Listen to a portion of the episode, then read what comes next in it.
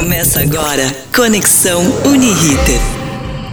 Bem-vindos ao Conexão Uniriter, um podcast com conteúdos produzidos pela comunidade acadêmica da Uniriter através da campanha do bem, uma ação da Uniriter contra o vírus.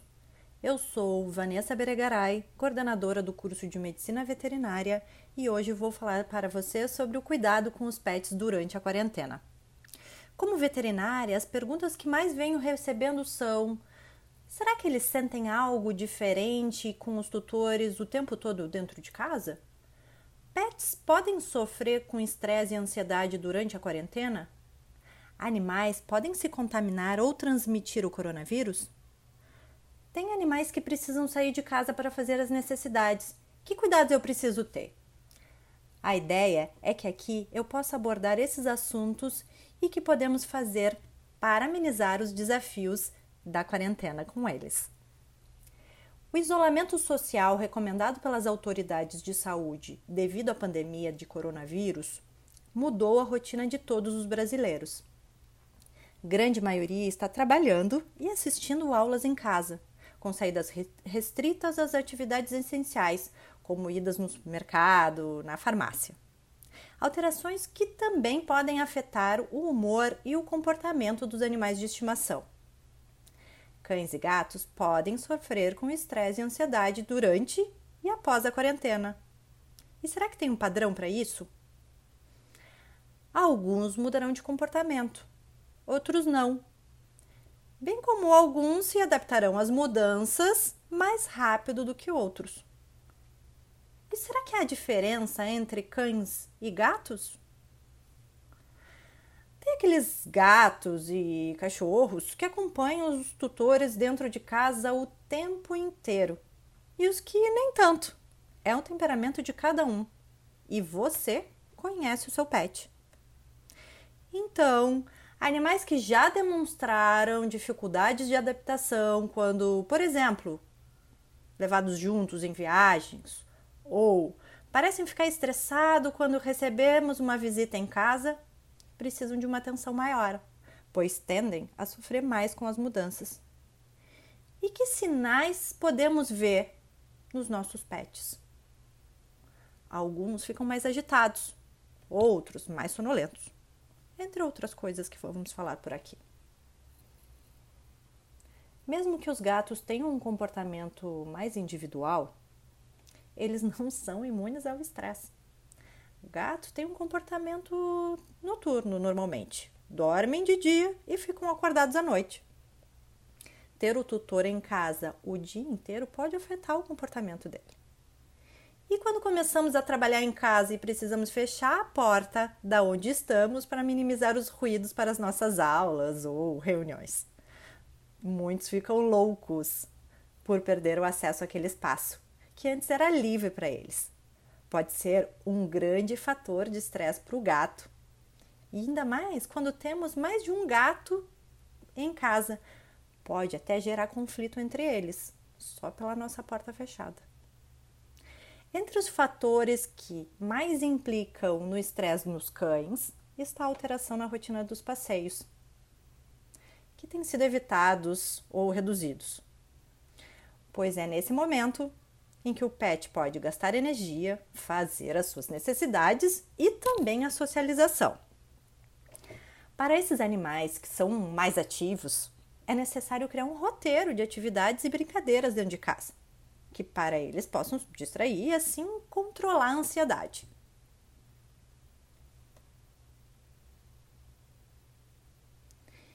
E que cuidados eu preciso ter quando for feito esses passeios? Os cuidados tendem a ser maiores com a saúde nossa do que com a do pet propriamente durante o passeio. Então, use máscara. Saia em horários com menos movimento na rua, sempre com a sua máscara, mas o seu pet não precisa usar máscara. No retorno do passeio, você pode fazer a higiene das patas do seu pet. Pode ser com água e sabão, com um lenço umedecido e o álcool gel. Só que cuidado, o álcool gel pode ser usado com muita moderação, porque ele pode fazer lesões na pele. E fique atento Acompanhe as patinhas do seu pet. Caso tenha uma lesão, suspenda o uso e observe. Qualquer coisa, busque o seu veterinário. Não há evidências científicas que os pets possam transmitir o Covid-19. E muitos estudos têm sido feitos ao redor de todo o mundo por médicos veterinários, pesquisadores. Mas se sabe, com esses estudos, que eles podem se infectar, caso fiquem em contato próximo com alguém positivo. Isso é o que a gente sabe até esse momento. As pesquisas científicas não comprovam a possibilidade de transmissão do vírus de animais para humanos. Mas atenção! Tutores que estejam doentes ou suspeitos, a indicação é evitar contatos mais próximos, como dormir com o animal na cama, beijá-lo ou mantê-lo no colo. Como alguns exemplos. Essa orientação é geral para qualquer virose, até mesmo resfriados, e segue protocolos de saúde que buscam reduzir a exposição de outros indivíduos a qualquer tipo de vírus, de forma a infectar e evitar o intercâmbio ou adaptação desses agentes infecciosos em diferentes espécies. Então, se você estiver com um sintoma de virose, não tenha um contato tão próximo com o seu pet. Se você for alimentá-lo e fazer os cuidados de higiene, sempre tenha o cuidado de lavar as mãos ou usar álcool gel. E voltando ao comportamento dos pets, que sinais de mudança a gente pode observar? Durante o período de isolamento, será possível que os tutores passem a conhecer melhor os animais e seus hábitos, o que ajudará a identificar comportamentos anormais que podem indicar estresse ou ansiedade. Entre esses sinais de estresse e ansiedade, e até mesmo depressão, é possível citar alguns como lamber excessivamente as patas ou o corpo, ficar miando muito, recusar comida, ficar de orelhas baixas, ficar num canto e recusar a interação, ou às vezes não sair de perto do seu tutor de jeito nenhum. Perda de pelo e, alguns casos, vômitos e falta de apetite. Mas cuidado! A falta de apetite, vômitos, alteração na coloração da urina e fezes são sinais que podem ser de outras doenças. E com isso é recomendado falar com um veterinário, de preferência aquele que você já conheça e que conheça o seu pet. Em alguns casos, ligar para uma clínica e levá-lo ou até mesmo uma emergência, porque os serviços veterinários são considerados serviços essenciais e estão funcionando, claro que com muitos cuidados em relação à saúde humana. Mas e como minimizar o problema com o estresse? Vão aí algumas dicas. A escovação pode agradar e acalmar tanto gatos quanto cachorros. E brincadeiras? O que a gente pode fazer? Ensinar novos truques como sentar, deitar, fazer um enriquecimento ambiental. O que é isso? Né? Criar novas brincadeiras. Isso vale tanto para cães e gatos. E cada um tem dessas espécies tem suas preferências. Mas aí vai uma dica: não deixem todos os brinquedos à disposição o tempo todo. Façam sessões de brincadeira que tenham início, meio e fim. E o fim é você que decide, guardando o brinquedo. Essas sessões não precisam ser muito longas, bastam alguns minutos. Mas você vai ver o quanto será divertido para o seu pet para você.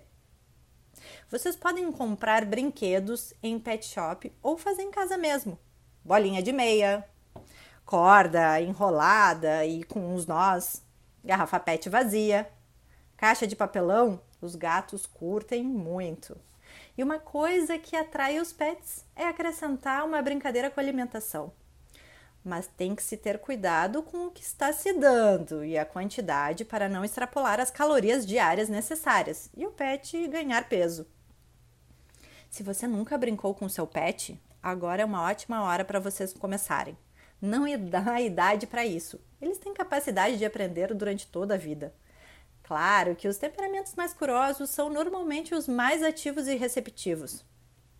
Mas vale lembrar que para aprender uma nova habilidade precisamos todos de dedicação e repetição.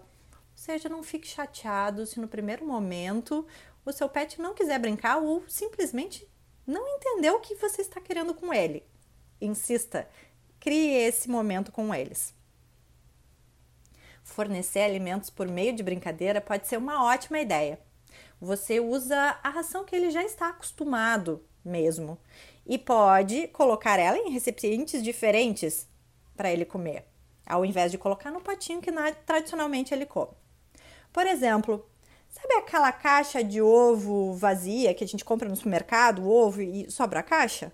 Bom, colocar a ração ali naquela caixa, né, espalhar bolinhas de ração dentro da, da, da, caixa de ovo, faz com que o animal tenha que ir buscando essa ração. E é uma brincadeira. O gato tira a ração com a mão, o cachorro vai tentando descobrir qual é a forma de fazer isso. Garrafa PET com furinhos. Mas tenham cuidado, os furinhos devem ser feitos com uma faca aquecida ou outro sub, ou outro projeto ou outro outro equipamento que você possa aquecer no fogão, pois quando furar o plástico com, a, com, com esse objeto quente, não vai ficar nenhuma pontinha para que o animal possa se ferir. Se ele achar estranho essa brincadeira no início, espalhe pequenas porções de ração pela casa e estimule que eles procurem. Assim fazem um pouquinho de atividade. E aos poucos vocês vão inserindo a brincadeira da alimentação na caixa de ovo, na garrafa PET ou até mesmo comprando brinquedinhos que tem em pet shops para esse fim. Com, com a redução das atividades físicas, a gente precisa ter o cuidado com o ganho de peso dos nossos pets. Temos que ter cuidado principalmente com aqueles que já têm uma tendência a engordar, porque eles podem estar comendo mais. É preciso adequar a quantidade de comida e cuidar para que não ganhem petisco extras o tempo todo, já que a gente está ficando em casa com eles. A ração que você compra, ela tem a orientação de qual a quantidade, a necessidade diária, conforme o peso do seu animal e a atividade física que ele tem rações super premium, por exemplo, que a gente compra em pet shop e que tem um custo mais elevado, ela normalmente ela assusta a gente quando a gente vê o tamanho da porção que esses pets necessitam. Mas podem acreditar, aquilo foi calculado por um médico veterinário e tem toda a necessidade do que o animal precisa. Então, elas são super calóricas.